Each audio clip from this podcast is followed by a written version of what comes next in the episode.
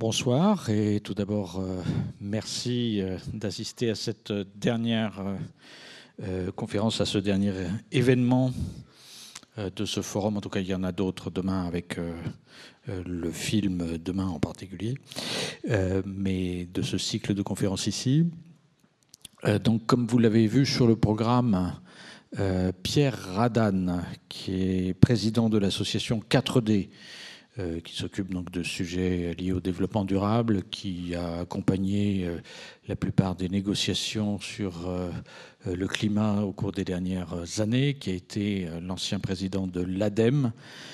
devait intervenir ce soir, mais il a été renversé par un scooter et il s'est blessé. donc il est indisponible et cette indisponibilité est intervenue trop tard pour qu'on le remplace. Euh, donc c'est moi, Guillaume Duval, euh, éditorialiste à Alternative économique et très longtemps son rédacteur en chef, qui vais essayer de euh, répondre à la question sur laquelle on l'avait sollicité, donc qui était pouvons-nous changer Pouvons-nous changer pour faire face à la crise écologique?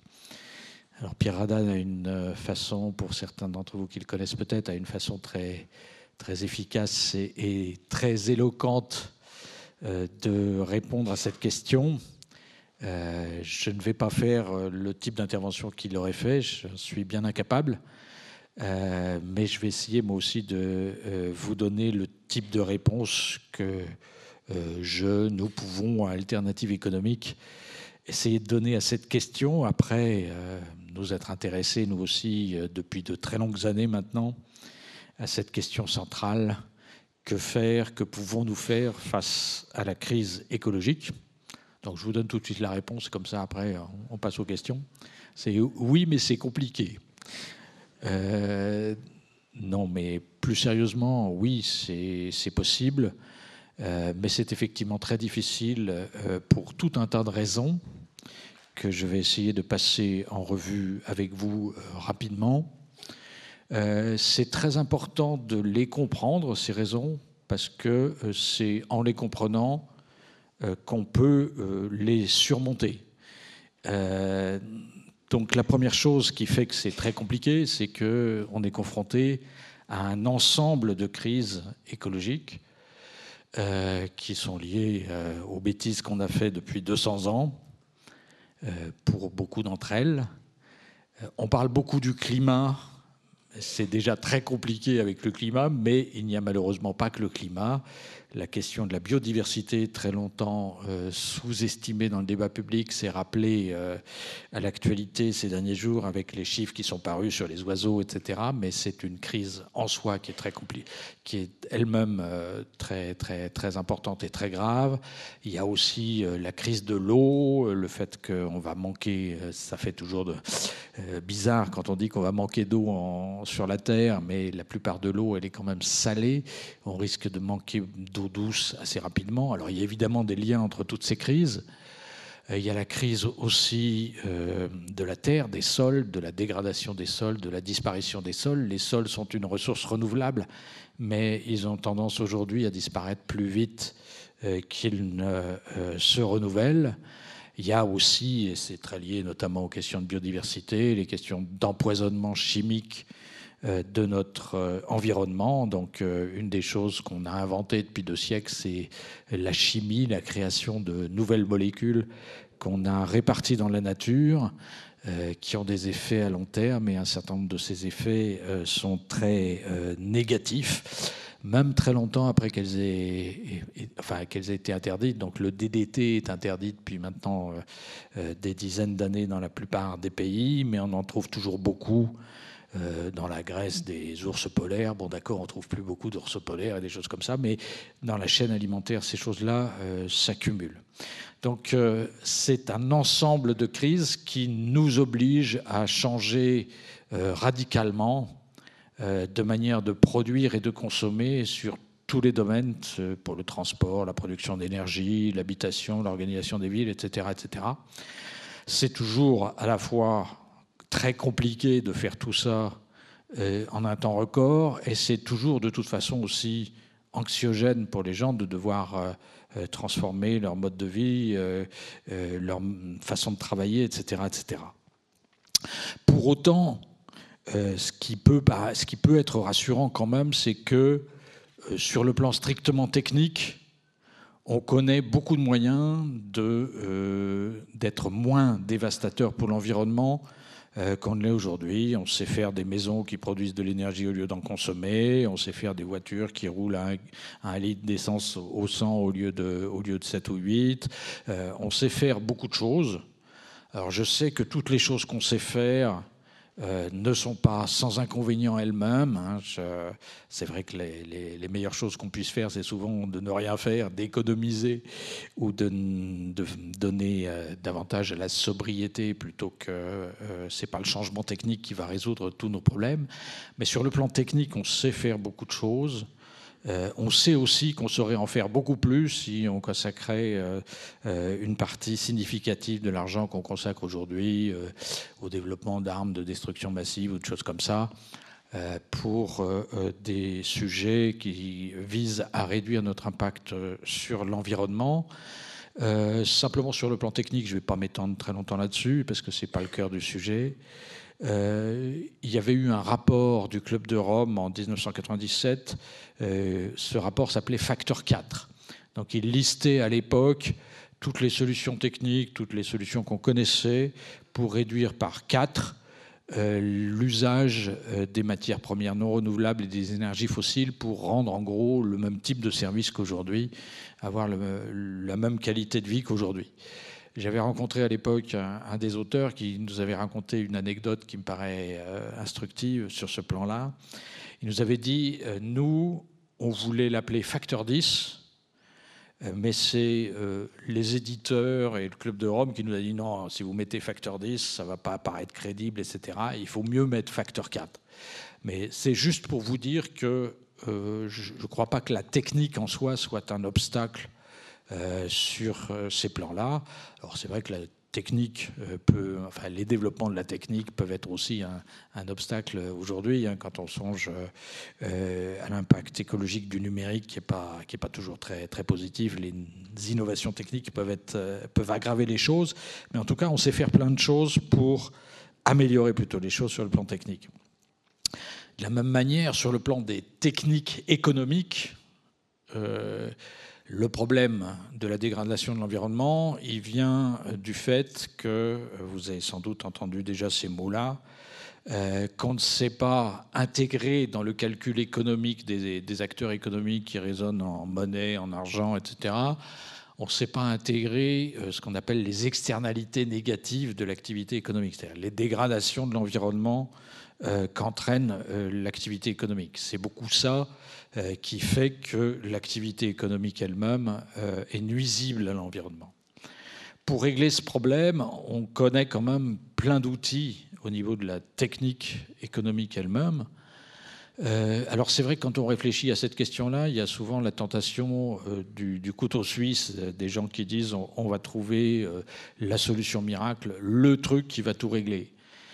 Dans ce domaine-là, comme dans beaucoup d'autres, ça n'existe pas mais on a une panoplie d'outils à disposition qu'il faut savoir utiliser euh, dans les bons cas euh, de figure, mais qui sont efficaces tous ensemble si on les utilise bien. Le premier, ça reste malgré tout l'interdiction. Alors les acteurs économiques en général n'aiment pas beaucoup quand on leur interdit de faire des trucs, mais c'est vrai que quand par exemple une espèce est menacée de disparition ou quand l'amiante entraîne la mort des gens, il faut interdire l'usage de l'amiante où il faut interdire la chasse de tel ou tel euh, animal, et ça reste un outil tout à fait utile et important pour préserver l'environnement.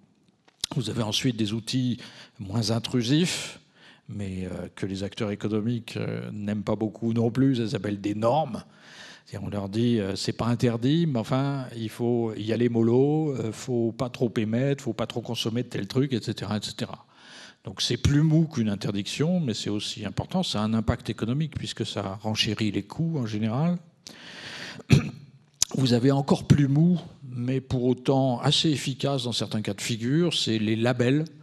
Donc là, on n'interdit plus rien. On dit simplement aux gens, en mettant des signes, on signale les qualités environnementales de tel ou tel produit. Donc, on a beaucoup parlé tout à l'heure avec Biocop du label bio, par exemple, qui signale une certaine manière de produire des aliments. un autre label qui est, très connu et qui est très efficace, c'est les labels qu'il y a sur les produits blancs, les produits électroménagers, donc qui signalent la classe d'énergie euh, consommés par euh, les produits blancs, les frigos, les congélos, les machines à laver, etc. etc.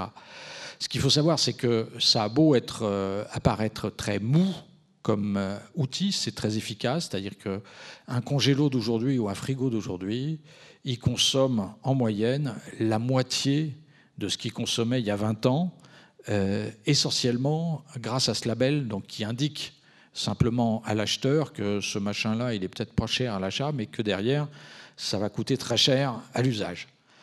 Alors il y a d'autres labels qui marchent moins bien. C'est justement les labels plutôt euh, typiquement écologiques, donc qui vous disent que telle lessive est plus propre que telle autre, etc. Ça, ça marche moins bien parce que euh, l'impact euh, positif qu'a le produit, il n'est pas personnel. Si vous voulez, le label AB bio, ça marche bien parce que les gens se disent non seulement c'est bon pour l'environnement, mais c'est aussi bon pour ma santé. Et l'autre que j'ai évoqué sur l'énergie, ça marche bien parce que les gens se disent euh, ça, ça marche sur mon porte-monnaie. Si vous achetez une lessive euh, avec un petit label européen euh, écologique plutôt qu'une autre, là vous faites juste du bien à l'environnement, mais pas ni à votre porte-monnaie ni à votre santé personnelle à titre individuel. Et donc ça marche un peu moins bien. Mais à côté de ça, donc on, on sait aussi qu'on peut taxer. Donc, quand, euh, quand les, les coûts ne sont pas suffisants parce qu'ils n'intègrent pas ces externalités, on peut augmenter les coûts. Donc, les taxes les plus connues, euh, c'est les taxes sur l'essence pour les voitures. Elles n'ont pas été faites dans cette optique-là au départ, mais le fait que l'essence soit beaucoup plus chère en Europe qu'aux États-Unis, par exemple, ça a des impacts phénoménaux et effectifs sur la consommation des voitures aux États-Unis par rapport à, l'Europe. Hein.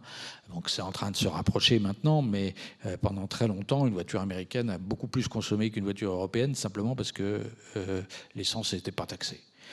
Les derniers trucs qu'on a inventés, euh, c'est des machins qui s'appellent les permis d'émission.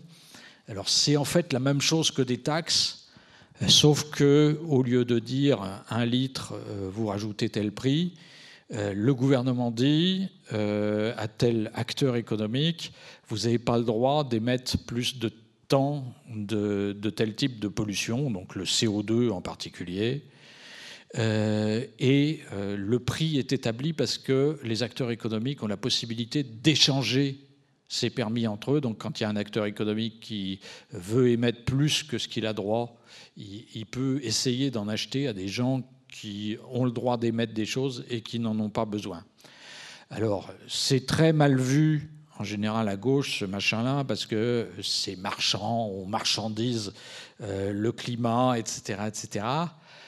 Oui, c'est vrai, mais ça reste un outil économique aussi qui est très utile pour faire en sorte que euh, les baisses d'émissions qu'on vise soit faite à l'endroit où ça coûte le moins cher pour qu'elle soit, euh, pour qu'elle soit faite, si vous voulez. Euh, il vaut mieux que ce soit une vieille usine euh, obsolète qui soit transformée pour émettre moins, plutôt que d'obliger une usine toute neuve à continuer à réinvestir encore pour diminuer un peu ses émissions parce que ça marche bien dans cette affaire-là. donc c'est à ça qu'aboutit ce mécanisme. Il est décrié, mais il était efficace. Il a été efficace aux États-Unis en particulier pour diminuer les pluies acides dans, la production d'électricité euh, au charbon de manière très spectaculaire. Donc on a toute une panoplie euh, d'outils économiques qu'on sait mettre en œuvre euh, pour limiter l'impact de l'activité économique sur l'environnement. On sait aussi euh, comment il faudrait réorganiser euh, l'économie dans son ensemble pour aller dans le bon sens. Euh, on sait qu'il faudrait aller dans le sens de l'économie circulaire, on en a beaucoup parlé depuis deux jours. Donc l'économie circulaire, c'est un truc vieux comme le monde, et les agriculteurs n'ont pas attendu les écologistes pour mettre les déjections de leurs animaux sur leurs champs. Ils le font même un peu trop en Bretagne, d'après ce que j'ai cru comprendre. Donc ça consiste à dire il faut que l'économie humaine marche comme la nature, c'est-à-dire qu'il n'y ait plus de déchets, que tout ce qui sort d'une usine, tout ce qui est utilisé, soit réutilisé dans d'autres processus euh, économiques, comme quand une feuille tombe par terre, elle n'est pas perdue pour tout le monde, il y a des bactéries qui la bouffent, etc. etc. Donc c'est une idée qui est vieille comme le monde, euh, qui, est, qui, paraît simple comme ça, euh, mais il faut bien comprendre pourquoi c'est plus compliqué que ça en a l'air. Euh, si vous dites, dans une usine, si vous voulez, quand vous avez des déchets, quand vous avez une ligne de fabrication, que vous avez des déchets, vous mettez les déchets dans une benne, il y a un camion qui passe tous les 15 jours la chercher, et puis c'est fini. Si vous dites qu'il n'y a plus de déchets dans cette production, ça veut dire que vous avez des sous-produits, mais ces sous-produits, pour réussir à les vendre à d'autres acteurs économiques, il faut euh, qu'ils soient dans la bonne qualité, c'est-à-dire que vous contrôliez la qualité de ces sous-produits, il faut que vous connaissiez les quantités, il faut que vous connaissiez les délais, il faut souvent que vous les emballiez pour les mettre à disposition d'autres acteurs, etc., etc. Ça veut dire qu'il faut que vous changiez tout votre processus de production lui-même. Donc c'est très compliqué pour ça. Et l'autre raison pour laquelle c'est compliqué, c'est coûteux, et ça n'avance pas beaucoup, c'est que c'est très compliqué aussi en termes de ce que les économistes appellent des coûts de transaction. C'est-à-dire que pour que des gens réussissent à vendre des sous-produits à d'autres gens et plus simplement un produit euh, comme ça, euh, ça veut dire que les autres acteurs économiques doivent savoir euh, qui produit quoi, en quelle quantité, en quelle qualité, etc., etc. Donc il faut que vous mettiez en relation les acteurs économiques entre eux pour qu'ils puissent réellement échanger ça. Et ça, c'est toujours très compliqué et très coûteux. C'est en particulier un des rôles que peuvent jouer les pouvoirs publics de mettre en place cette infrastructure euh, euh, d'information déjà qui est nécessaire à la mise en place de l'économie circulaire. Donc c'est une des raisons pour lesquelles euh, l'économie circulaire, on en parle plus qu'on réussit à la mettre en place, mais on sait qu'il faudrait aller dans ce sens-là. Deuxième chose dont on parle beaucoup, dont vous avez sûrement entendu parler, c'est l'économie de fonctionnalité. C'est-à-dire de dire, aujourd'hui, une des raisons qui fait qu'on gaspille, c'est qu'on vend aux gens des produits et que les gens qui vivent de la vente des produits, ils ont intérêt à vous en revendre très vite un autre derrière, sinon ils ne gagnent plus leur vie. Et que si, au lieu de vous vendre des produits, ils vous vendaient des services et que eux restaient propriétaires du bien qui euh, sert à faire ce service, euh, ça irait mieux pour l'environnement parce qu'ils auraient intérêt, eux, à ce que le produit dure longtemps, euh, soit, soit, soit, facile à réparer, etc., etc. Et ça marche bien, ça existe. Euh, si vous voulez, je pense qu'au champ libre, comme alternative économique, on n'a pas acheté une photocopieuse.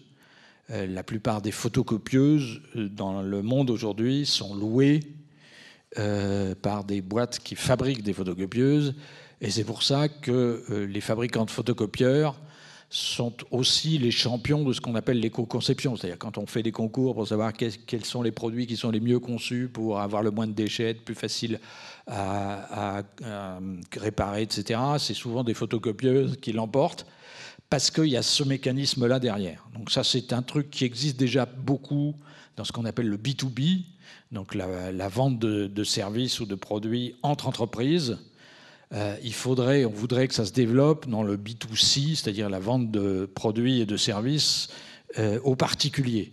Donc vous connaissez les trucs euh, comme le Vélib, donc mettre en place des vélos à, libre service ou des voitures en libre service plutôt que d'avoir chacun une voiture. donc là, c'est plus compliqué aussi que ça en a l'air. Ça a l'air simple quand on le dit comme ça, mais il y a des bonnes raisons pour lesquelles ça va pas très vite, même si on en parle beaucoup dans les magazines comme Alternative économique. Euh, la première raison, vous la connaissez, et en tout cas les gens qui fabriquent des vélos en libre service la connaissent, euh, c'est que euh, ce pas les mêmes produits qui peuvent servir. C'est-à-dire que pour un usage collectif de ce type-là, en location, etc., il faut que le produit il soit différent, il soit plus solide, etc. Donc ce pas les mêmes produits, il faut euh, d'autres types de production. L'autre chose, c'est que ce pas les mêmes circuits de distribution non plus, dans le cas des Vélib, il faut mettre en place des, bornes, pour les accrocher, etc. etc. c'est pareil pour les voitures en libre service, etc. donc il faut mettre en place une structure de distribution qui est différente. Et enfin, pas c'est pas pareil, c'est pas les mêmes acteurs souvent. C'est une des raisons qui peut nous faire peur d'ailleurs à, juste titre, c'est-à-dire que euh, ça consiste à dépendre euh, d'acteurs en général très gros. En gros, ça consiste à faire rentrer plein de services et plein de choses qui sont aujourd'hui euh, à notre disposition via des achats de produits dans la même logique que l'eau, l'électricité, le téléphone portable. En gros, nous faire dépendre de monopoles qui ont une sacrée tendance à vouloir nous tondre euh, parce que euh, on peut en mettre qu'un seul circuit sur un, quartier donné. On va pas mettre 50 machins. Si, on est en train de le faire avec les vélos où il n'y a plus de bornes, etc. Mais euh, ça va pas durer très longtemps, je pense. On va pas mettre en place 50 systèmes comme ça en parallèle. Il y aura un monopole qui va se faire et il faudra gérer ce monopole pour pas que les gens se fassent avoir. Donc ça, c'est des raisons qui font que c'est plus compliqué que ça n'en a l'air. Il y a enfin une dernière raison que vous connaissez bien, c'est euh, la psychologie. C'est-à-dire que avoir une voiture chacun pour nous, pour notre compte, ça fait très longtemps que c'est une stupidité totale d'un point de vue économique. Hein. Une voiture, c'est un truc qui coûte euh, très cher, qui comprend des centaines de composants, qui implique beaucoup de matières premières, des choses high-tech, etc et qui passe euh, en moyenne 95% de son temps le long d'un trottoir qui l'encombre. Hein. Euh, donc ça fait très longtemps que c'est complètement stupide euh, d'avoir chacun notre voiture, mais une des raisons qui fait qu'on y tient, c'est beaucoup des raisons psychologiques qui tiennent à la fonction de statut, de symbole, que c'est d'avoir le 4x4 quand on se promène en ville, etc. etc. donc il y a aussi tout un tas d'obstacles comme ça. Donc, on sait, en gros, euh, quels outils économiques on, pourrait mettre en place. On sait aussi beaucoup d'outils techniques qu'on pourrait mettre en place. On sait euh, vers où il faudrait aller pour l'organisation du système économique. Et pourtant, comme vous le savez, on n'y va pas ou on y va très lentement. C'est qu'en fait, le principal obstacle, il est quand même dans la dynamique sociopolitique et c'est là-dessus que je voudrais terminer, c'est-à-dire sur euh, le fait de se mettre d'accord entre nous pour aller dans ce sens-là. Euh, donc il y a plein d'aspects de ce que les économistes appellent euh, la théorie des jeux derrière. donc une, des premières choses qui fait que ça freine, c'est que souvent tout ce qu'il faudrait faire le caractère d'un investissement, c'est-à-dire que ça commence par coûter cher dans l'immédiat et ça rapporte que euh, longtemps après, euh, ça rapporte notamment sous, la forme du fait que l'humanité continue à exister au lieu d'avoir disparu. Mais en tout cas, c'est après, et ça commence par coûter cher dans l'immédiat. Donc c'est une des raisons qui encourage en particulier des comportements qu'on dit de passagers clandestins, euh, c'est-à-dire d'attendre que les autres aient investi à votre place pour que vous bénéficiez vous aussi des résultats de ces investissements. C'est en particulier le cas sur la question du climat. Si vous voulez, euh, la question du climat, ce qu'on fait en France euh, n'a pas d'impact sur le climat simplement en France, il a un impact sur le climat mondial. Si on fait rien et qu'on attend que les Chinois et les Américains aient fait des choses, on en profite aussi. Donc on est fortement incité à, ce que, euh, à attendre que les autres dépensent leurs sous pour faire ça et à en profiter nous aussi. Là, c'est quand même plus compliqué que ça n'en a l'air aussi. C'est-à-dire que souvent, ceux qui font des choses avant les autres sont malgré tout euh, avantagés aussi par ailleurs. C'est-à-dire qu'une des raisons qui fait que l'industrie allemande, par exemple, est plus solide que l'industrie française, euh, notamment sur ces aspects euh, d'industrie qui sont liés à la, à la, transition énergétique ou à la conversion écologique de l'économie, c'est qu'ils se sont fixés des contraintes même plus fortes que les autres. Donc leurs industriels sont prêts, ont des produits, ont des réponses. Et euh, quand les autres sont obligés de suivre, parce que de toute façon il y a tellement de problèmes écologiques qu'il faut élever les normes, les impositions, etc., euh, les industriels allemands sont avantagés. Donc euh, oui, il y, a, ce problème de passagers clandestins qui est une tentation très forte, mais c'est aussi plus compliqué que ça en a l'air. L'autre truc qui marche bien et qui fait que ça coince, c'est l'asymétrie du lobbying. C'est-à-dire que les gens qui ont beaucoup de choses à perdre euh, sur euh, ce qui se prépare pour le futur, si on fait ce qu'il faut pour la transition énergétique, pour la conversion écologique de nos économies, en général, c'est des gens qui sont puissants et riches aujourd'hui, avec ce qui se fait aujourd'hui, et qui ont beaucoup à perdre dans leur activité si on change. Tandis que les gens qui gagneront demain, si on fait ce qu'il faut pour euh, lutter contre la crise écologique, il y en a, mais en général, ils sont aujourd'hui euh, beaucoup plus petits que les premiers. Et donc, dans une bagarre de lobbying où c'est euh, les sous qui comptent, etc., ils sont en dessous. Bon, là aussi, c'est plus compliqué que ça n'en a l'air. C'est-à-dire qu'il y a aussi des lobbies puissants qui ont intérêt à, ce qu'on fasse des choses, hein, du style, par exemple, dans le monde de, l'assurance. Euh, les assureurs, ça fait très longtemps qu'ils sont ceux qui tirent beaucoup la, sonnette d'alarme sur la question du changement climatique, par exemple. Euh, oui, ils peuvent augmenter leur prime d'assurance, mais en général, ils le font toujours après coup, trop tard. Et à chaque fois qu'il y a des catastrophes et qu'il faut rembourser, ça, leur fait des trous dans les comptes. Donc c'est une des raisons pour lesquelles c'est un lobby de gens qui sont déjà puissants, mais qui agissent aussi dans ce sens-là. Mais en tout cas, euh, ça compte, ça existe. Euh, les, pétroliers sont plus puissants en général que les fabricants d'éoliennes aujourd'hui. Euh, l'autre euh, logique du même, du même genre, c'est la symétrie du lobbying entre euh, des gros. Alors en général, les gens qui ont à perdre, c'est des gros, puissants, riches aujourd'hui, très concentrés. Et les gens qui ont à gagner, c'est nous. Mais nous, on est très dispersés.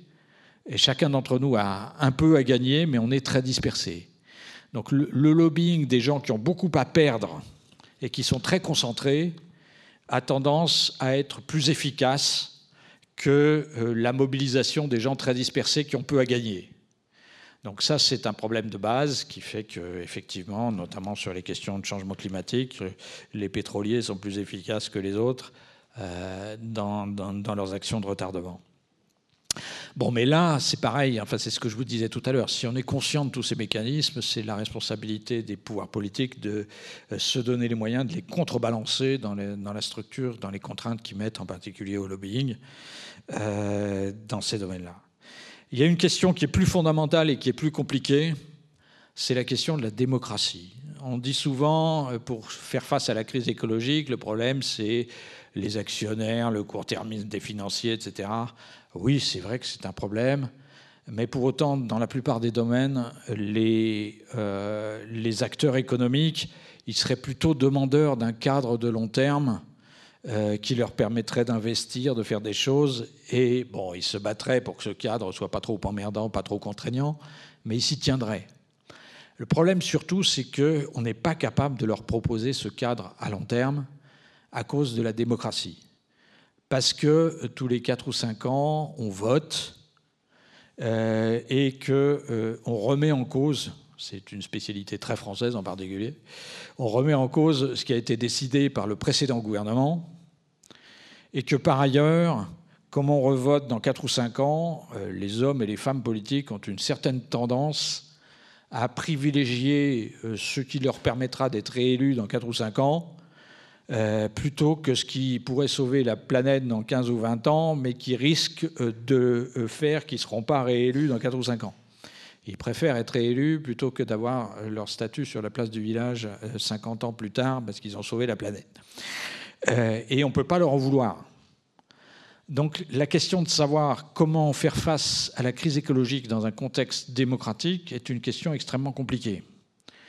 C'est une question qui pousse certains acteurs à dire euh, le mieux, ce serait une dictature éclairée euh, de savants euh, bienveillants pour l'humanité qui nous imposerait de faire ce qu'il faut. bon, je crois qu'il a évolué depuis, mais par certains de ses écrits, une personne que vous connaissez sans doute qui s'appelle Dominique Bourg n'était pas très très loin de ces idées-là à certains moments. Euh, le problème, c'est que je ne crois pas que ce soit possible, la dictature éclairée, bienveillante, euh, si vous voulez. On, nous a fait le coup au siècle dernier sur la question du social. Il y avait, à la fin de la Première Guerre mondiale, un certain nombre de gens qui trouvaient que ça traînait vraiment trop le changement social avec euh, toutes ces histoires de démocratie parlementaire, d'élections, euh, euh, qu'il fallait gagner, etc., etc., qu'une bonne dictature du prolétariat, ça vous réglerait ça en, cinq minutes. on a vu ce qu'on a vu, c'est-à-dire que d'une part, ça n'a rien réglé sur le plan social, mais surtout, euh, les gens qui prennent le pouvoir dans ces conditions-là, qui l'ont, ils s'en servent d'abord pour se servir eux-mêmes et pas pour servir le bien de l'humanité. Euh, donc le, même risque existerait avec une dictature écolo bienveillante, euh, et je crois que ça ne marcherait pas. Donc la question c'est bien comment est-ce qu'on peut établir un cadre de long terme dans un contexte démocratique quand même, euh, ça passe par le fait de trouver des accords euh, bipartisans, c'est-à-dire se mettre d'accord, euh, y compris avec l'opposition, pour sortir un certain nombre de sujets du marché électoral, dire on sait qu'on pourrait gagner des voix contre vous si on gueulait contre l'écotaxe que vous allez mettre, mais on ne va pas le faire parce qu'on sait qu'il faut le faire quand même pour l'avenir de l'humanité, etc. Il faut trouver des moyens d'établir aussi des formes euh, de démocratie complémentaires à la démocratie parlementaire, euh, du type de ce qui existe en France avec le CESE, donc des assemblées de long terme qui permettent aux acteurs sociaux de se mettre d'accord sur ce qu'il faut faire à long terme. C'est un peu ce qu'on avait commencé à faire avec le Grenelle de l'environnement euh, en 2007, même si ça n'a pas été très loin derrière. En tout cas, il faut compléter la démocratie pour réussir à trouver du temps long et du temps long stable euh, dans le cadre qu'on met en place euh, pour lutter contre la crise écologique. Et enfin, la dernière question, et c'est évidemment la plus compliquée, c'est qu'il y a un lien très étroit entre la question des inégalités et la question de la crise écologique. Euh, c'est si on ne réussit pas à combattre en même temps les inégalités, on ne réussira pas à régler la question de la crise écologique parce que c'est quand même euh, les riches qui gaspillent le plus euh, en termes d'émissions de CO2. Euh, les 10% les plus riches émettent quatre fois plus que les 10% les plus pauvres en France. et tant que les riches continuent à gaspiller autant, on ne peut pas demander aux pauvres de changer leur mode de vie et de rêver d'autre chose que de gaspiller autant que les riches c'est ce que euh, les, enfin, c'est un des, problèmes qui est créé notamment par euh, euh, la démocratie et le capitalisme, c'est que ça fait très longtemps que les riches gaspillent et les puissants gaspillent, mais dans des sociétés d'ordre féodal, etc.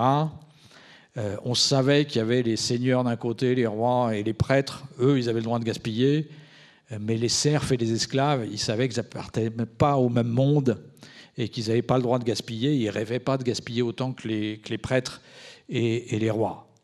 Euh, dans la société démocratique dans laquelle on est, où chacun est libre et égaux en droit, euh, les pauvres savent et qu'ils ont le droit de rêver à gaspiller autant que les riches. Et ça, c'est dramatique sur le plan de l'impact environnemental. Donc, tant qu'on n'est pas, si on n'est pas capable de lutter très hardiment en même temps contre les inégalités, on ne réussira pas à régler la question écologique parce qu'on ne réussira pas à aller vers davantage de sobriété au niveau de l'ensemble de la société.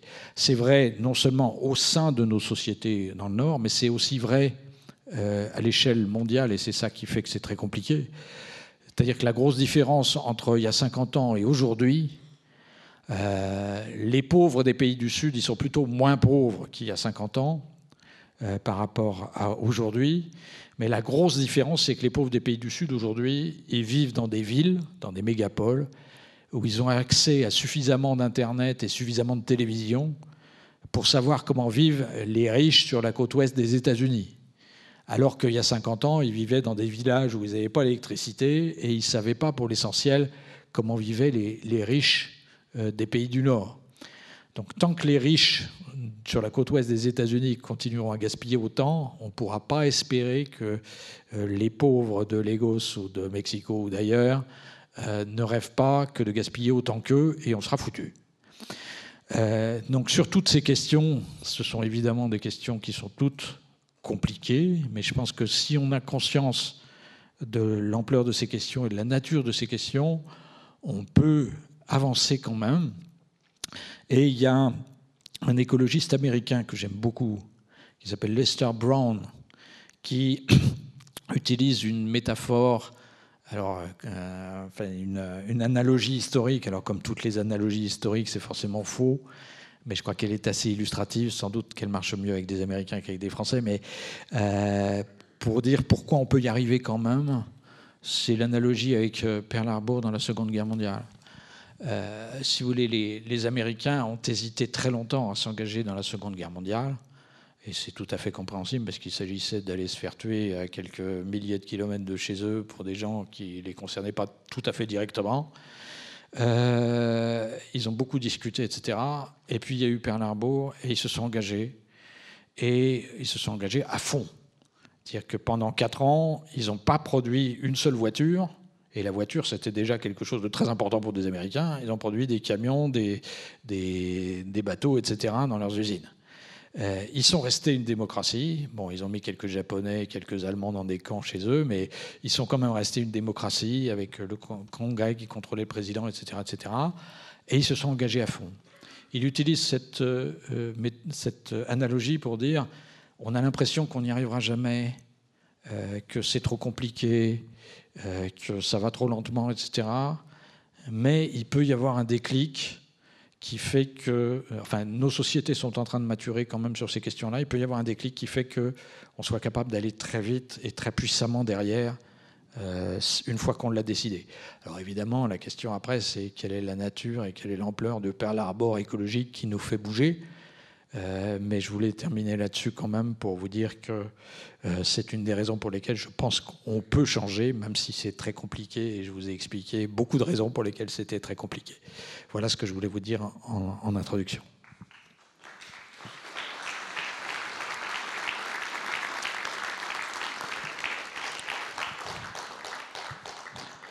Donc j'ai été un peu long, mais on a un peu de temps quand même pour euh, échanger si vous avez des, des questions, des interrogations, des remarques, des critiques.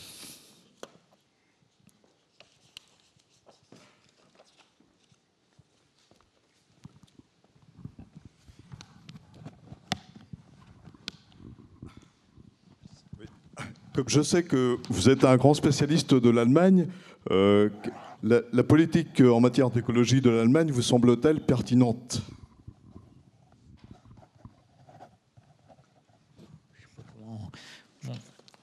C'est à moi de décider comment on fait du coup.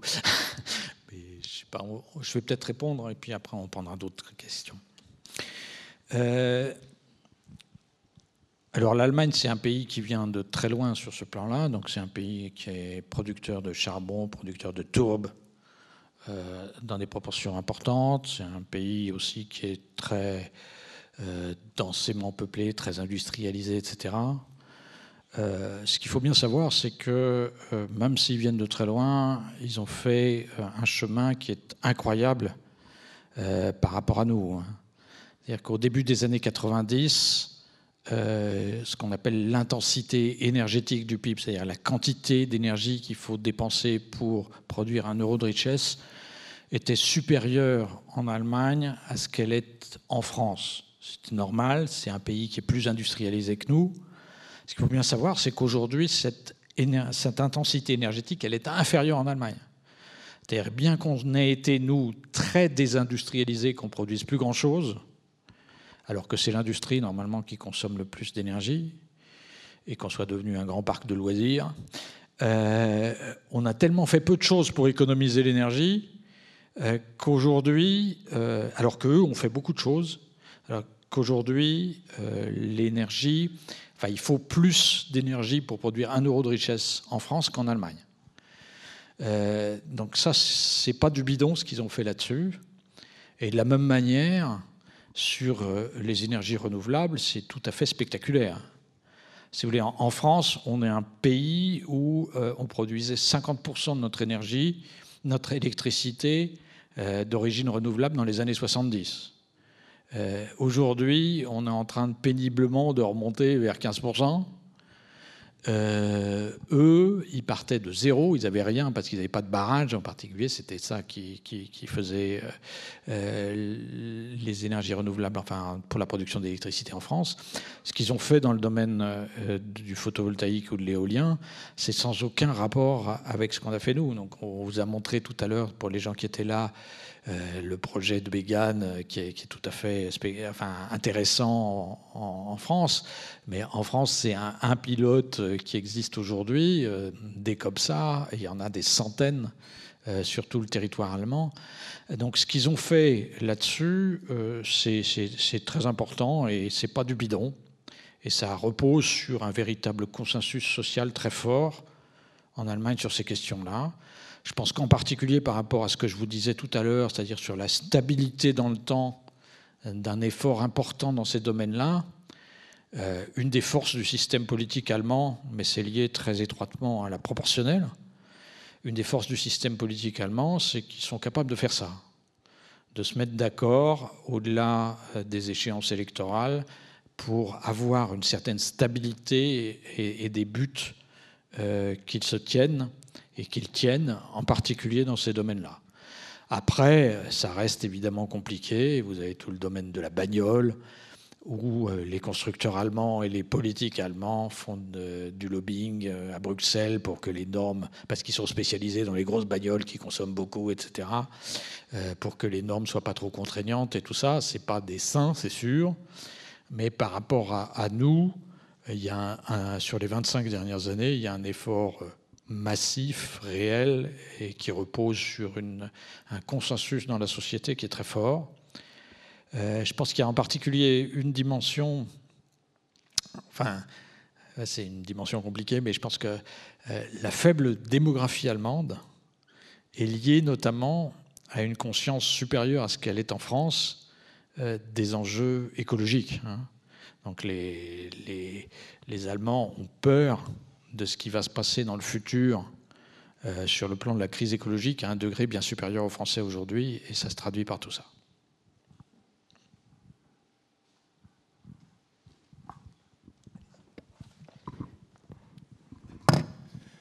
Tout à l'heure, vous parliez de labels comme les labels blancs de l'électroménager. Donc ça, c'est quelque chose qui peut être gage de régulation énergétique.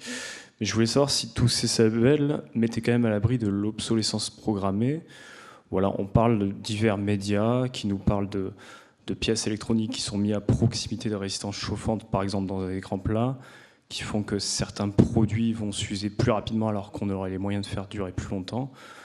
Donc je voulais savoir si c'était quelque chose contre lequel les pouvoirs publics pouvaient lutter ou si c'était plutôt vain. Euh, voilà, donc si, quelle est la part de ces labels par rapport à cette obsolescence programmée?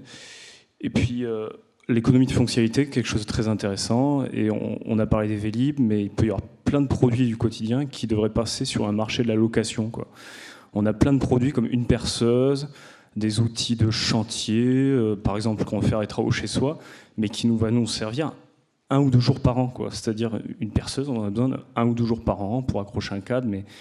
Donc acheter une perceuse, ça peut être contre-productif, mais un marché de location, est-ce que vous pensez que ça peut émerger et contrer cette obsolescence programmée contre lesquelles les pouvoirs publics, on, ne sait pas s'ils arrivent à, lutter? Voilà. Peut-être prendre plusieurs interrogations s'il y en a d'autres.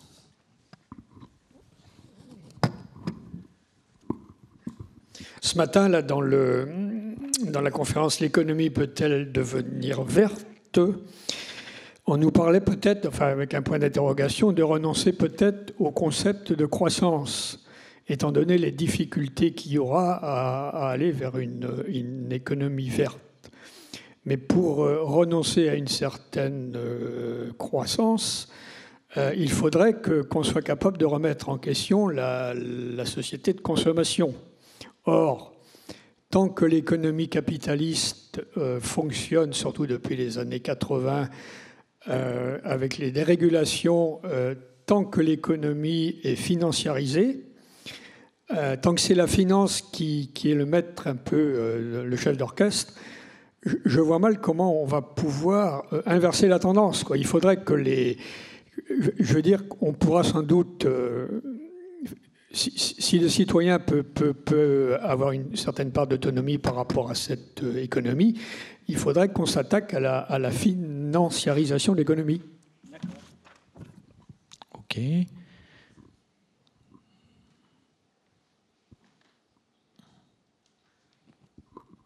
D'autres euh, Non Ok. Il y a quelqu'un là? D'accord. Excusez-moi, je ne vous avais pas vu. Bonjour, merci pour votre présentation. Pour rebondir un peu avec le commentaire euh, juste avant, euh, on parle beaucoup de transition écologique. Je me demandais si on parle de la nécessité d'une transition économique, un changement euh, important sur les règles de la société dans sur le point de vue économique et social. Ok. Alors, sur euh, les labels, oui, j'ai parlé du, label euh, électroménager. Mais justement, dans la mesure où ça a bien marché, c'est aussi des labels qu'on met en place, qu'on a mis en place entre-temps euh, sur les automobiles. Alors, sur les automobiles, ça pose le problème des, tests de contrôle euh, pour euh, les différentes classes de consommation, etc. Mais donc, on a voulu décliner ce type de label parce que ça a bien marché. On l'a mis sur les automobiles et c'est aussi ce qui est en place aujourd'hui sur les logements. Hein. donc, euh, les classes d'isolation pour les logements. Donc, c'est une, logique qu'on décline et qui est efficace alors elle est efficace dans le contexte que je vous ai décrit, c'est-à-dire parce que euh, ça donne une information qui est cachée au consommateur sur ce qu'il dépensera plus tard, une fois qu'il aura acquis le bien. Par rapport à la question de l'obsolescence programmée, euh, on pourrait imaginer, mais je n'en connais pas pour l'instant, euh, des labels qui estiment la durabilité des produits. La question de l'obsolescence programmée, elle est très compliqué parce que on ne peut pas en vouloir à une entreprise de euh, programmer euh, la durée de vie de ses composants euh, jusqu'à de dire hein, je veux pas que telle partie de, de, mon produit dure plus de trois ans par exemple. Ça sert à rien d'avoir un produit dont un composant ou trois composants pourraient durer 15 ans euh, s'il y en a un quelconque qui ne pourra durer que trois ans. Si vous. Donc le fait que les producteurs réfléchissent à la durée de vie de leurs composants euh, pour qu'ils tombent à peu près tous en rade en même temps, c'est plutôt rationnel parce que sinon, ça voudrait dire qu'ils aient des composants qui sont trop chers, qui, qui consomment trop de matière, etc., parce qu'ils sont trop costauds et qui ne serviront pas ça n'empêche pas qu'il existe effectivement des stratégies euh, commerciales de dire, euh, et Apple est très connu là-dedans, euh, on va les obliger à changer le machin en, dégradant les fonctions, telle ou telle fonction très rapidement, etc. etc. Là-dessus, donc, comme vous le savez, vous y faites sans doute allusion, il y a une loi française qui est passée pour euh, condamner ce type euh, d'action. Euh, on en est tout juste au début, c'est-à-dire que je crois qu'il y a les premières plaintes qui ont été déposées vis-à-vis de cette loi française, mais les jugements ne sont pas rendus, donc on, verra dans quelle mesure elle peut avoir une prise quelconque là-dessus. Ce qui est clair, c'est qu'en termes de normes techniques et de choses comme ça, c'est malgré tout plutôt au niveau européen qu'il faudrait réussir aujourd'hui à euh, faire avancer ce type de sujet. Euh, et ce qui est clair aussi, c'est que euh, la solution de long terme là-dessus, c'est quand même plutôt, comme ce que vous avez déjà commencé à évoquer vous-même, la question de l'allocation, de la substitution de l'allocation à, à la vente. Alors après, quels sont les obstacles à l'allocation Vous les connaissez, qui fait que ça ne se développe pas autant qu'on le voudrait? Il y a d'une part euh, le sérieux des gens. Enfin, leur, euh, est-ce qu'ils font gaffe à un bien qu'ils louent euh, de, la manière, de la même manière qu'ils font gaffe à un bien qu'ils possèdent? Donc vous avez vu l'histoire de GoBike, enfin des, des, vélos en libre service en France, où, l'acteur qui les a émis les a retirés parce qu'on ne faisait pas gaffe en France et on les, on les cassait, etc., etc. Donc il y a des questions de comportement individuel des gens. Il y a des questions de disponibilité, c'est-à-dire qu'on a une certaine tendance on se sert tous 10 minutes par an d'une perceuse, mais ça a une certaine tendance à être plutôt le samedi ou le dimanche pour tout le monde. donc, les, on a souvent besoin, et c'est la même chose pour les voitures en libre service, on a souvent besoin de ce type de biens tous en même temps, et c'est pas facile de coordonner euh, utilement les préférences des gens. Et puis il y a enfin des questions d'information.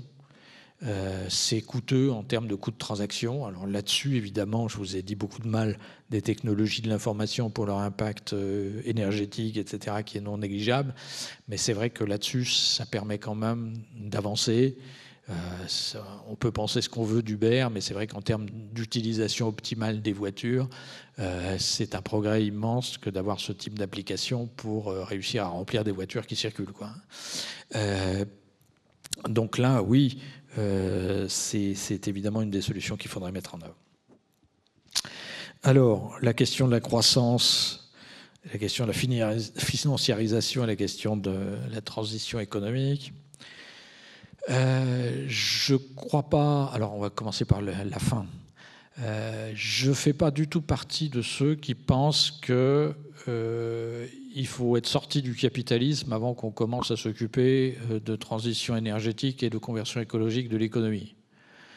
je pense que dans le cadre du capitalisme, moyennant des taxes, des normes, des interdictions, etc., il peut y avoir des acteurs privés qui aient intérêt à faire ce qu'il faut euh, pour euh, changer euh, la société et l'économie dans le bon sens sur le plan environnemental. Alors, je vous rappelle quand même que l'Union soviétique, c'était non seulement un drame sur le plan des libertés et pas une très grande réussite sur le plan social, mais c'était une catastrophe nationale sur le plan écologique. Hein. C'était un pays où on ouvrait les fenêtres dans les immeubles par moins 25 parce qu'il n'y avait pas de régulation du chauffage qui était prévue. Hein. Euh, euh, et les pays d'Europe de l'Est payent encore, en termes euh, d'intensité énergétique, de dépenses d'énergie, etc., ce passé glorieux. donc je ne pense pas que sortir du capitalisme soit un préalable pour euh, commencer à faire ce qu'il faut pour la transition énergétique et la conversion écologique de nos économies. Ceci dit, je suis persuadé que euh, ça changera la nature du système économique.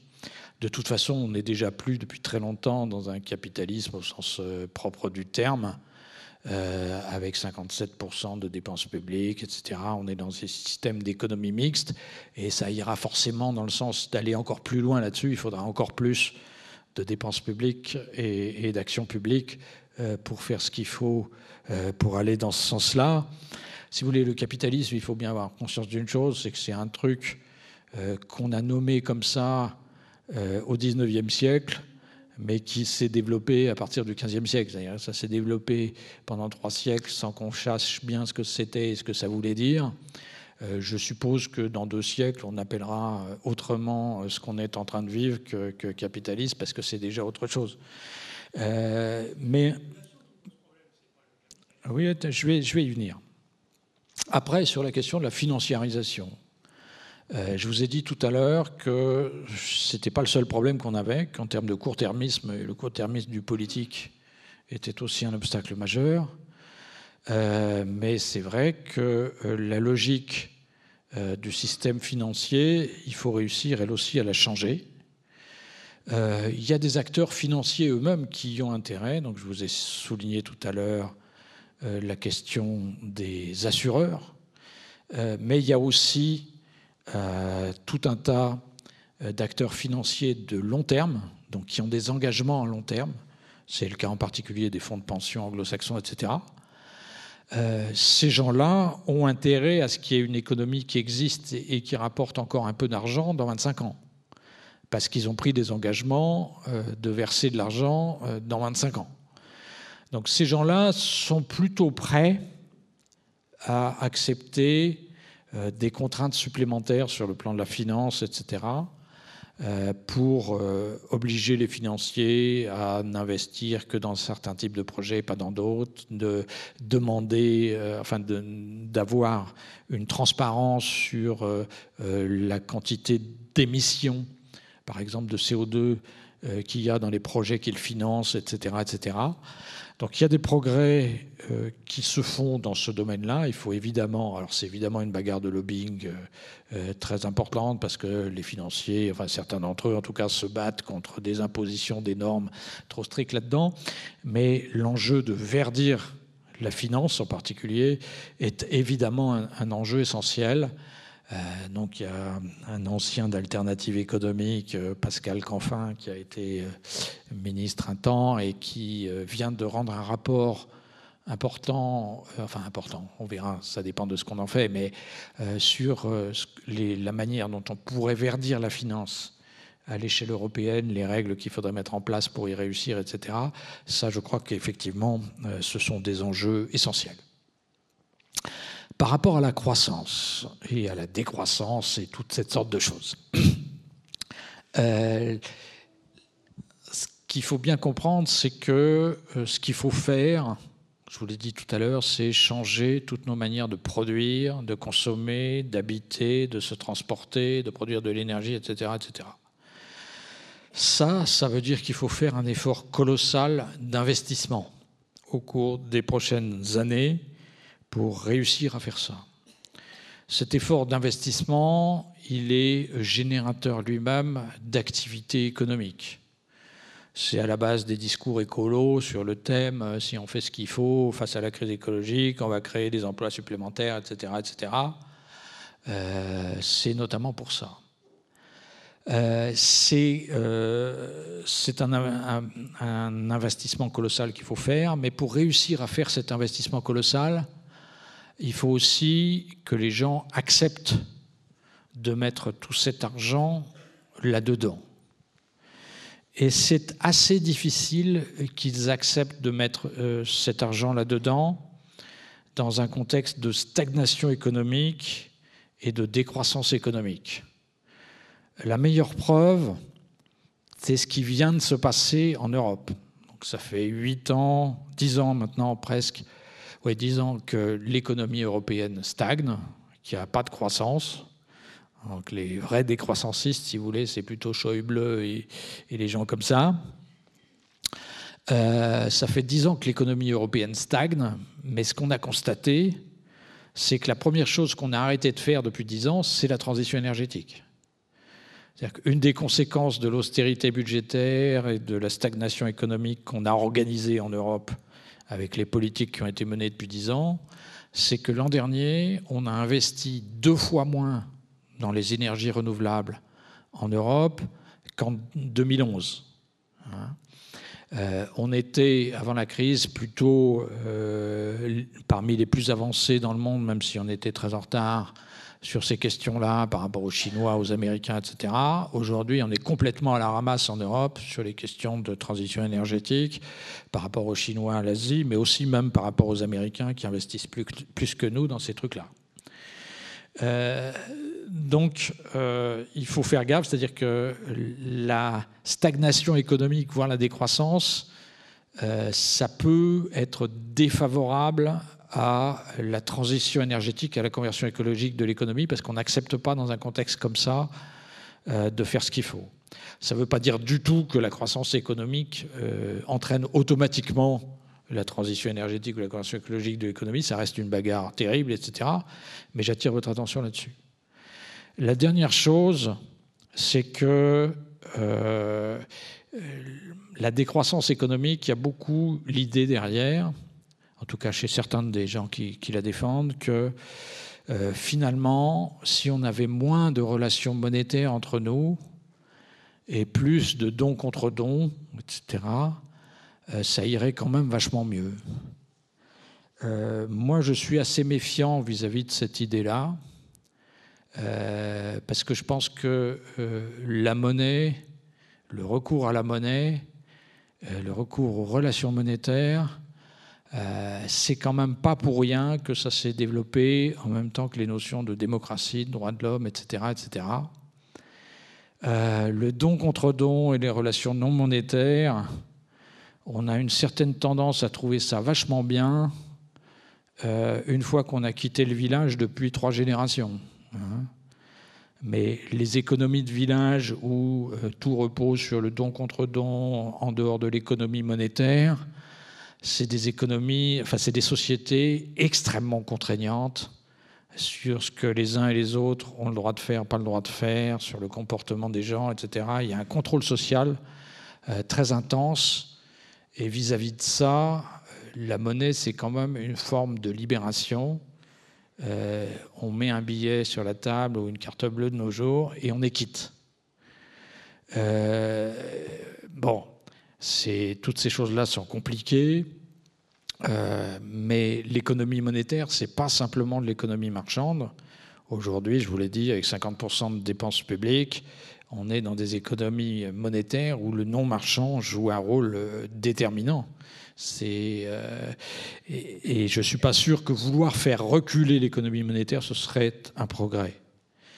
La dernière chose que je vais vous dire là-dessus, c'est que oui, je crois qu'on a trop d'impact sur l'environnement et qu'il faut réduire l'impact des êtres humains sur l'environnement. Mais à mon sens, euh, la perspective, enfin le moyen le plus efficace de faire ça, c'est pas tellement de faire reculer notre activité économique en tant que telle. Il faut évidemment changer sa nature, euh, plus consommer de matières premières, etc., etc. Euh, mais pour moi, la clé la plus essentielle, même si c'est la plus difficile à manier du point de vue politique, c'est la démographie c'est euh, on a un tel impact sur l'environnement aujourd'hui, euh, d'abord parce que euh, quand moi je suis né, il y avait 2,5 milliards d'êtres humains sur cette terre et qu'aujourd'hui il y en a 7,5. Euh, je, alors oui, il y a des formidables inégalités et euh, les Américains et nous, on est beaucoup plus responsables de ce qui se passe que les Indiens ou les, euh, gens d'Afrique subsaharienne, etc.. Mais il y a quand même une question de quantité d'êtres humains qui joue un rôle absolument majeur.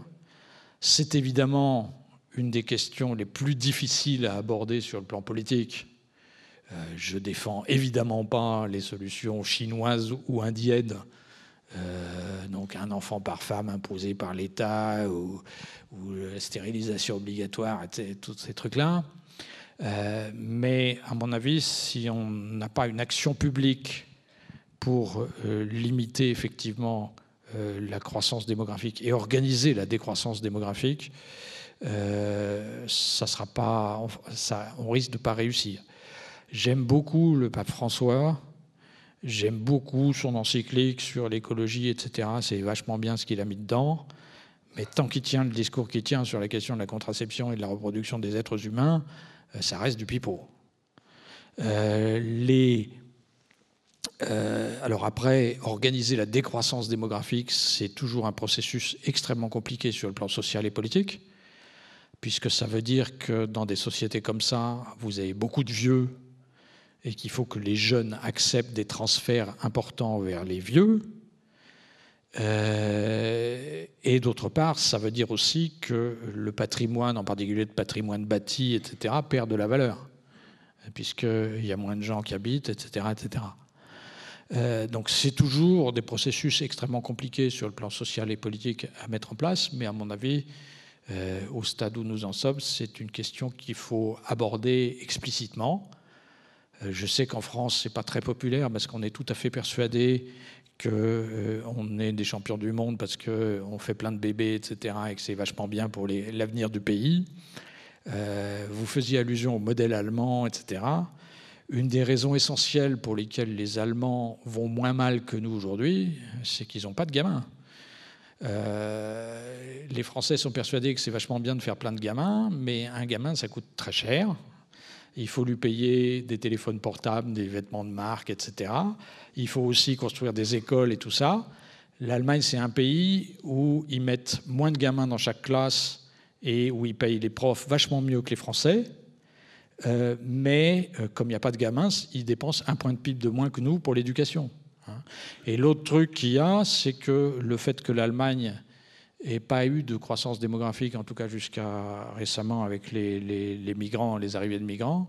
C'est une des raisons pour lesquelles les prix de l'immobilier n'ont pas bougé du tout en Allemagne, alors qu'ils ont été multipliés par deux et demi en France depuis 1995. Donc, si vous voulez, quand vous n'avez pas de gamins à nourrir et que le prix du logement bouge pas, c'est plus facile d'avoir des salaires qui sont stables euh, qu'en France. Et c'est vrai que les salaires ont moins augmenté en Allemagne qu'en France, etc. Donc une des raisons essentielles pour lesquelles ils s'en sortent moins mal que nous pour l'instant, c'est plutôt ça. Euh, bon, je sais que c'est des questions compliquées, extrêmement controversées, je vois qu'il y a des réactions, etc. Euh, mais je crois que sur ces questions écologiques, le fait qu'on soit aussi nombreux aujourd'hui sur la Terre, ça joue un rôle majeur.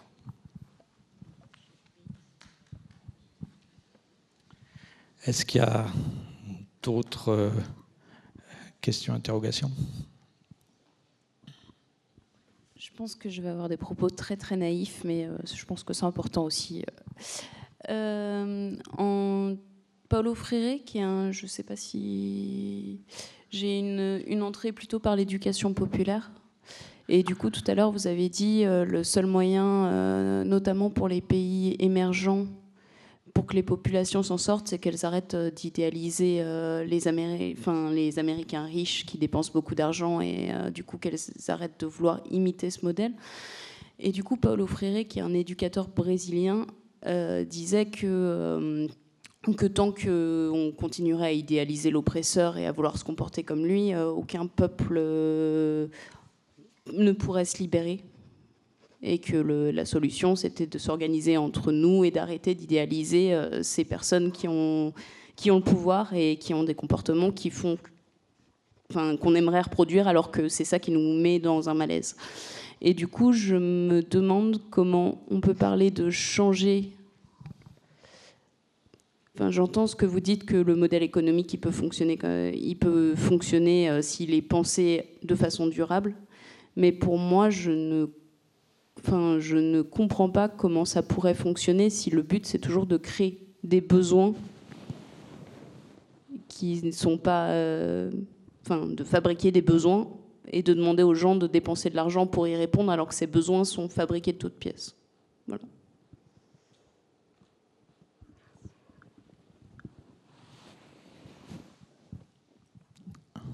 Oui, allez-y.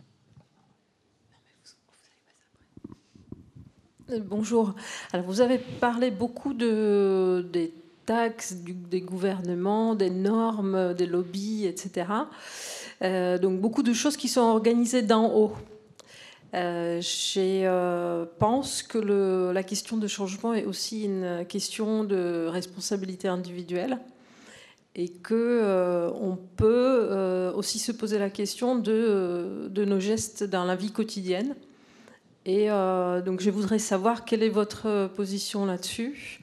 Parce que si on arrête euh, de euh, changer nos téléphones portables tous les ans ou les voitures tous les trois ans, etc., etc., voilà, ça peut aussi. Ou si on arrête de se déplacer en voiture pour aller travailler à 3 km, tandis qu'on peut prendre le vélo, c'est beaucoup moins confortable, certes, mais donc voilà, quel est votre, euh, quel est votre euh, avis sur, euh, sur ce sujet-là? Merci.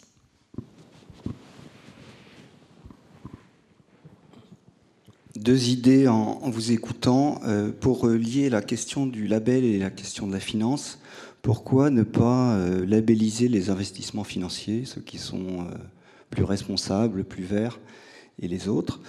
Et deuxième chose, pour pourquoi ne pas obliger les, industriels qui fabriquent euh, des produits à, penser le recyclage de leurs, produits ou euh, elle est taxée s'ils ne le font pas? Je pense par exemple à une, société comme Apple qui fabrique des téléphones portables. Elle pourrait fabriquer des téléphones portables qui soient recyclables. Elle a les moyens de le faire. On ne lui demande pas de le faire.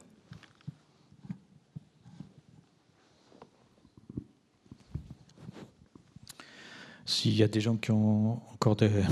Parce que ça va être probablement le dernier tour de questions, alors allez-y. Euh, question très simple. Qu'est-ce que vous pensez de la prise de position de Madame Hidalgo euh, euh, de décider que les transports publics à Paris seraient gratuits? Je pense en effet que c'est une excellente solution, parce que, ou alors, une autre solution serait aussi de supprimer complètement les feux en ville, car on a remarqué que la, condition, euh, la consommation d'essence était très forte précisément au redémarrage au feu.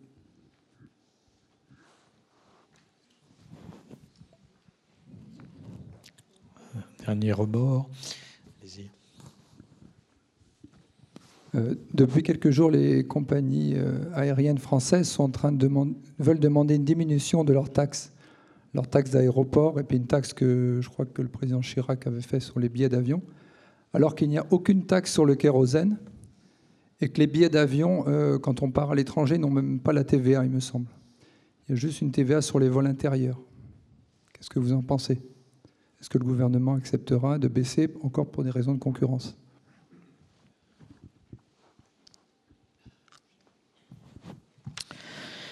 Euh, alors, on va commencer par Paolo Frère. Bon, je suis d'accord avec lui, mais il, s'avère que c'est quand même très compliqué euh, de ne pas idéaliser l'oppresseur et de ne et de pas rêver euh, de vivre comme les Américains très riches. par contre, ce que vous avez dit sur créer, créer des besoins, donc on, est un peu tous dans le même monde et, euh, c'est très difficile de s'abstraire de ce monde pour construire euh, euh, des sociétés qui agiraient et réfléchiraient sur d'autres bases. c'est pour ça qu'il faut vraiment réussir à, changer plutôt l'ensemble du monde. Je sais bien que c'est plus compliqué que de, que de dire on va réussir dans notre coin, mais j'ai peur qu'on ne réussisse pas, en tout cas, à, convaincre suffisamment de gens euh, qu'il faille, euh, qu'il faille penser autrement dans un seul coin de la Terre dans le contexte d'aujourd'hui.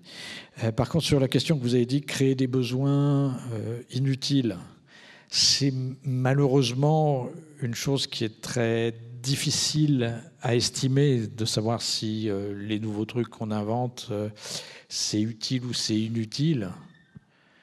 Euh, c'est vrai que moi, on m'aurait dit euh, il y a 15 ans que euh, j'aurais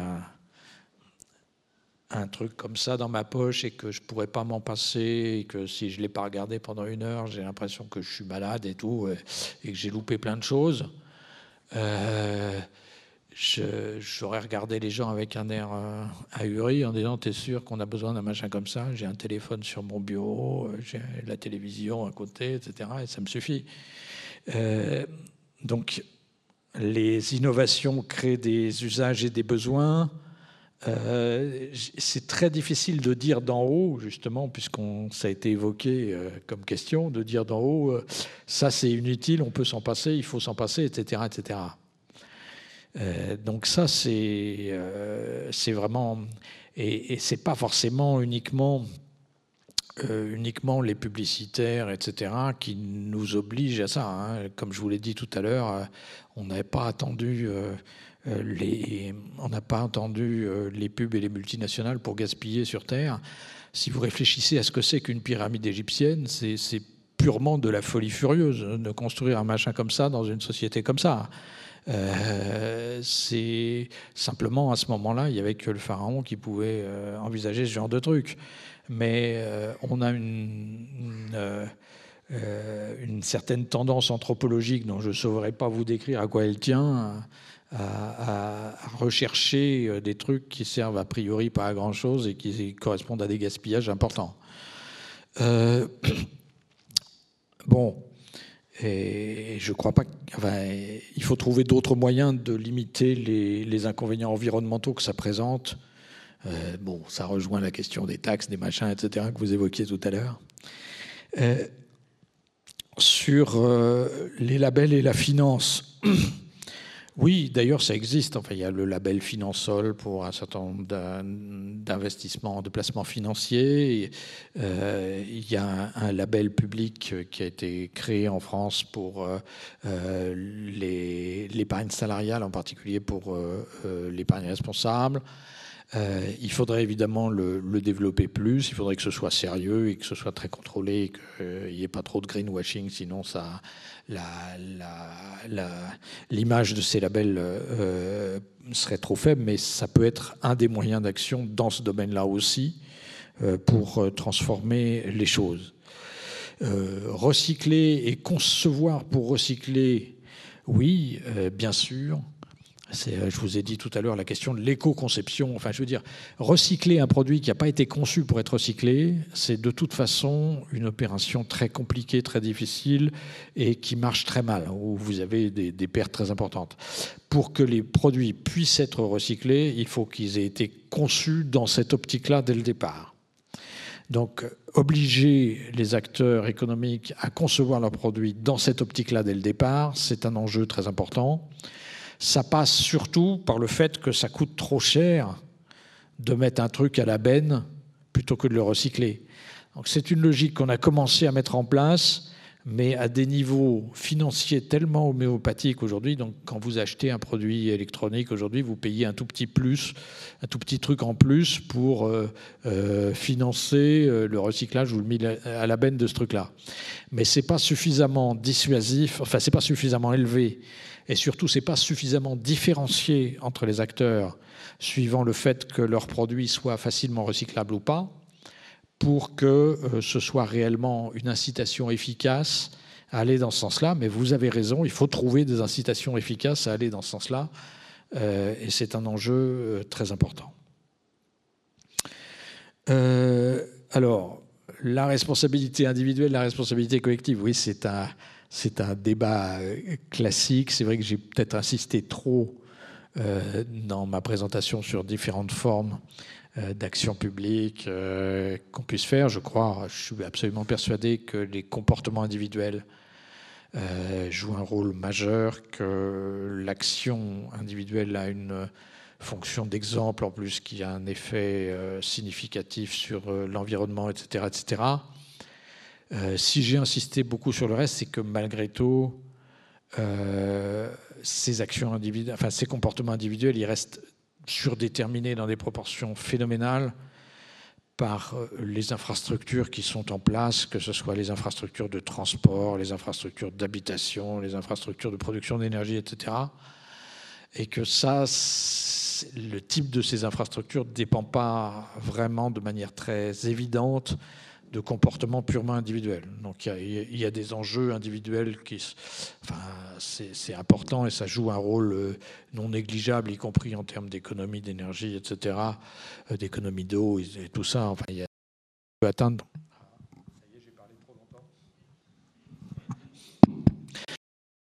On peut atteindre des, résultats significatifs euh, comme ça. Mais pour autant, je pense que les, enjeux de, normes, de politique publique restent malgré tout déterminants euh, pour, euh, pour l'avenir. Alors les compagnies aériennes, oui, c'est un des scandales. Euh, alors il y a eu un petit progrès, c'est-à-dire qu'elles ont été intégrées à l'échelle européenne, en tout cas dans le système des quotas d'émissions et des échanges de quotas d'émissions. Il n'y a plus tout à fait rien. Mais oui, le fait que le kérosène soit complètement détaxé, c'est un scandale. Euh, le fait que les billets soient peu taxés et qu'en plus elles fassent du racket sur les collectivités locales pour, euh, enfin, donc vous savez comment ça marche, le low cost, hein, c'est du low cost parce que c'est vous qui payez par vos impôts toutes les collectivités locales à Beauvais, etc., qui payent pour avoir la compagnie qui, qui s'arrête chez eux. Hein. donc oui, ça c'est un scandale qui a des impacts écologiques majeurs parce que ça ça déstructure la concurrence entre euh, les différents modes de transport et il faut réussir à, faire quelque chose. La difficulté, c'est évidemment, c'est une question que j'évoquais tout à l'heure avec le passager clandestin, c'est que c'est une question de régulation internationale forcément pour ce qui concerne les transports internationaux et que là c'est toujours très difficile de se mettre d'accord et qu'il y a des lobbies puissants qui, qui réussissent à freiner, mais je pense qu'on peut y arriver. Euh, enfin, la dernière question, oui, Hidalgo et le transport gratuit. Alors d'une part, elle l'a pas dit encore qu'elle allait le faire, elle a dit qu'elle allait étudier.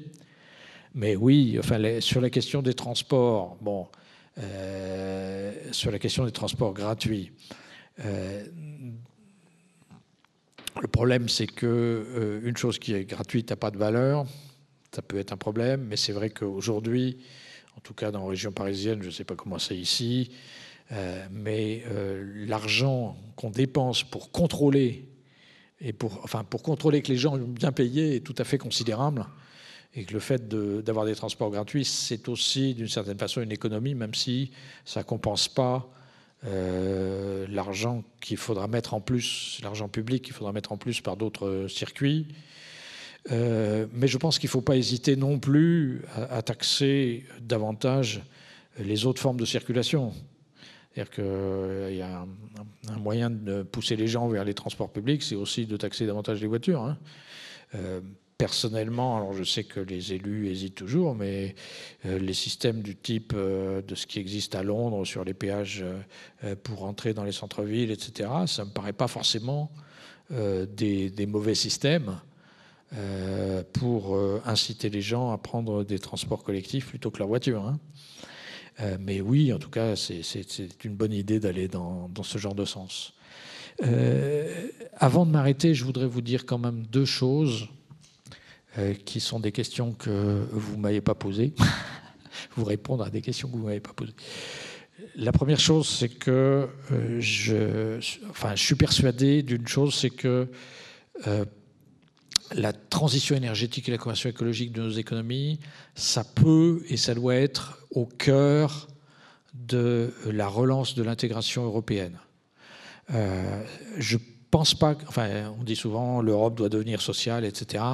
Je ne pense pas du tout que l'Europe puisse être sociale, euh, parce que euh, en Europe, on a construit des systèmes sociaux dans le cadre national. On a tous des systèmes sociaux développés mais ils sont tous un peu différents et ils sont très difficiles à rapprocher. Donc il peut y avoir des normes sociales minimales, mais la grosse différence entre les États-Unis et l'Europe, c'est qu'aux États-Unis, vous avez développé le social, il n'est pas très développé, mais là où il est développé, c'est au niveau fédéral. En Europe, c'est au niveau national. Donc je ne crois pas que je verrai, avant que je sois mort, mais même mes enfants, euh, une, euh, enfin, une santé, euh, une assurance santé européenne ou des retraites européennes ou des choses comme ça. Euh, ce qu'il faut faire sur le plan du social en Europe, c'est que euh, le fonctionnement économique de l'Europe cesse d'être antisocial, c'est-à-dire cesse d'inciter chaque État à faire reculer ses systèmes sociaux. C'est la question notamment du fiscal et des paradis fiscaux. Je ne vais pas le développer parce que ce n'est pas dans le sujet, mais je pense que c'est possible et c'est plus facile que ça en a l'air. Par contre, l'Europe, elle est déjà environnementale. C'est-à-dire que euh, la France, si vous voulez, c'est un pays qui n'a pas de politique environnementale, qui n'a jamais eu de politique environnementale. La seule politique environnementale qu'il y a en France, c'est de transcrire en droit français des directives européennes environnementales. En général, on les transcrit trop tard, pas complètement, on ne les met pas en œuvre après, on se fait condamner par la Cour de justice parce qu'on ne les a pas mis en œuvre. C'est le cas pour la flotte en Bretagne en particulier. Euh, les euh, mais on n'a jamais eu de politique environnementale parce que la politique environnementale s'est développée à l'échelle européenne en même temps que la construction européenne. Euh, et si l'Europe existe à l'échelle internationale sur les questions de climat, c'est parce que c'est une des rares questions où c'est l'Europe qui négocie en notre nom. Si euh, l'accord de Paris s'est passé, c'est pas tellement parce que Laurent Fabius a bien géré les négociations, c'est parce que, en particulier, c'est l'Europe qui négocie pour nous tous et qu'on a fait un transfert de souveraineté à ce niveau-là. La question de la transition énergétique et de la conversion écologique de notre économie, pour l'Europe, c'est une question particulière ce n'est pas la même chose que pour les autres zones du monde, parce qu'on est la zone la plus anciennement industrialisée au monde et on est la zone euh, qui a le plus euh, épuisé sur son propre territoire les matières premières non renouvelables et les énergies fossiles. Donc à chaque fois que les prix de ces machins-là montent, c'est de l'argent qui part hors de l'Europe, vers l'Arabie saoudite, le machin, etc. etc. Donc on ne s'en rend pas bien compte aujourd'hui parce que les prix des matières premières sont faibles, mais ils ont commencé à remonter et ils vont remonter. À chaque fois que les prix des matières premières remontent, on est, on est pompé. Donc si on n'est pas capable de s'en passer, c'est-à-dire de faire la transition énergétique, de faire la conversion écologique de nos économies avant les autres, tout de suite, euh, on ne réussira pas à maintenir notre système social et notre mode de vie et notre niveau de vie. Donc c'est une question essentielle pour l'Europe, pas simplement pour nos arrière-petits-enfants ou pas simplement pour que les gens du Sud puissent se développer à leur tour. Et je crois que ça peut être le vecteur pour relancer la construction européenne dans le contexte d'aujourd'hui. Euh, parce que, on en a parlé tout à l'heure, les Allemands, ils ont plein de défauts, mais ils sont quand même plus écolos que nous. Euh, ils ont plus peur que nous de tous ces trucs-là.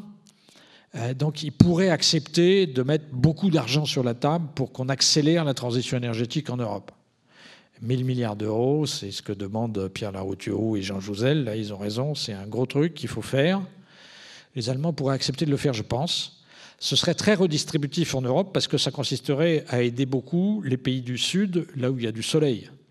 Si vous voulez développer le photovoltaïque en Europe, d'abord en Allemagne et en Autriche, c'est juste de la folie furieuse et du gaspillage de capital. Le photovoltaïque, il faut le développer d'abord là où il y a du soleil. Si vous voulez, la Grèce, c'est un pays qui reçoit une fois et demie plus de soleil que l'Allemagne, qui produit aujourd'hui 50 fois moins d'électricité photovoltaïque que l'Allemagne. De la folie furieuse. Les, euh, donc simplement, quand vous dites à un Allemand, mais un Français, c'est pas très différent, on va mettre 1000 milliards d'euros sur la table pour accélérer la transition énergétique en Europe, et puis on va en donner 100 milliards aux Grecs pour qu'ils fassent de l'efficacité énergétique et du photovoltaïque. Ils vous regardent avec des grands yeux en vous disant la dernière fois qu'on a donné des milliards aux Grecs, ça s'est pas très très bien passé et il n'est pas très chaud. Euh, il y aura un moyen de contourner ça, c'est de dire euh, ces 1000 milliards d'euros, c'est pas par l'État grec que ça passe, c'est des institutions européennes qui le distribuent dans toute l'Europe à des projets, etc., etc en gros, de construire un service public européen de la transition énergétique. C'est ce que fait aujourd'hui la Banque européenne d'investissement à une petite échelle avec le plan Juncker, mais il s'agirait de le faire à une beaucoup plus grande échelle. Simplement, il faut bien avoir conscience de ce que ça veut dire. Ça veut dire qu'en gros, on passe la souveraineté de la politique énergétique euh, des pays à l'Europe.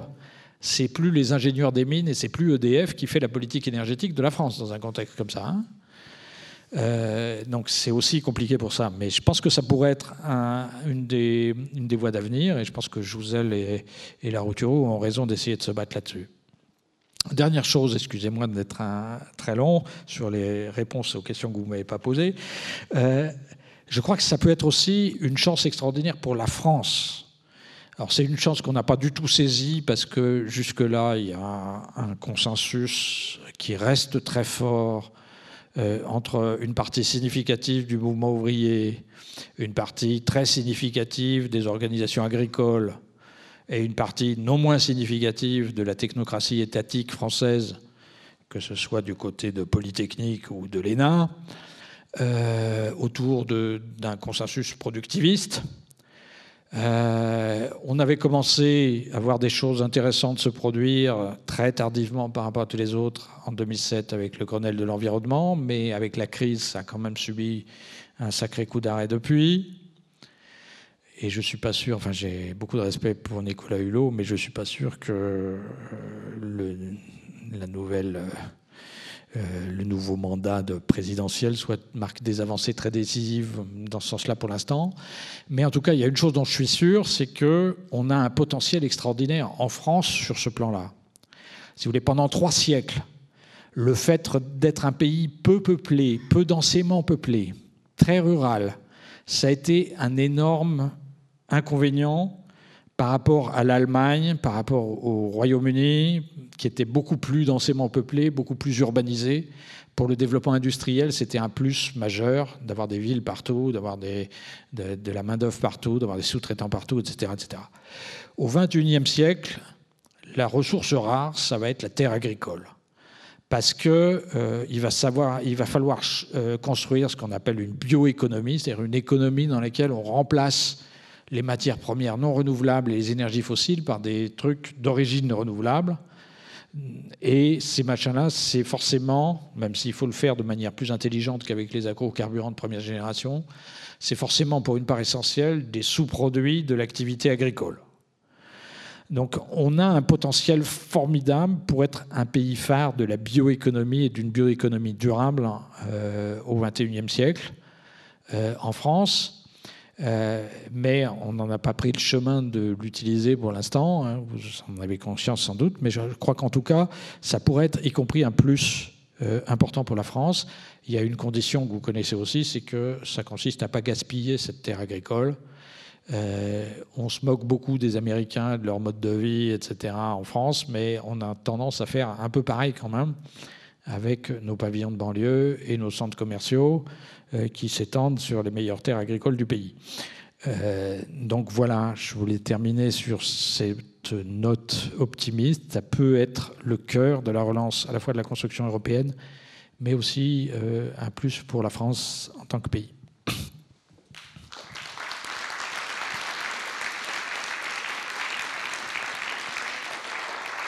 Merci, merci beaucoup Guillaume euh, pour ce, one-man show euh, qui euh, a tenu ses promesses. le forum Changer l'économie continue demain, ça sera la dernière journée. À 14h30, nous nous retrouvons pour un atelier intitulé Moins d'auto pour aller au boulot.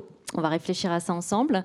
Et à 16h, avec le musée de Bretagne, dans cette même salle, nous vous proposerons le film Demain, de Cyril Dion et Mélanie Laurent. Et ensuite, on fera une rencontre avec euh, Pascal Gréboval de la revue Kaizen, qui euh, connaît très très bien euh, les deux réalisateurs et nous parlera, pourra nous parler de cette aventure du film Demain. Je vous rappelle que la librairie Le Fayère nous accompagne et que vous trouverez tout un tas de, livres de documents, mais aussi alternatives économiques et Kaizen, sur le stand de la librairie à la sortie de la salle. Je vous souhaite une bonne soirée et j'espère à demain. Merci.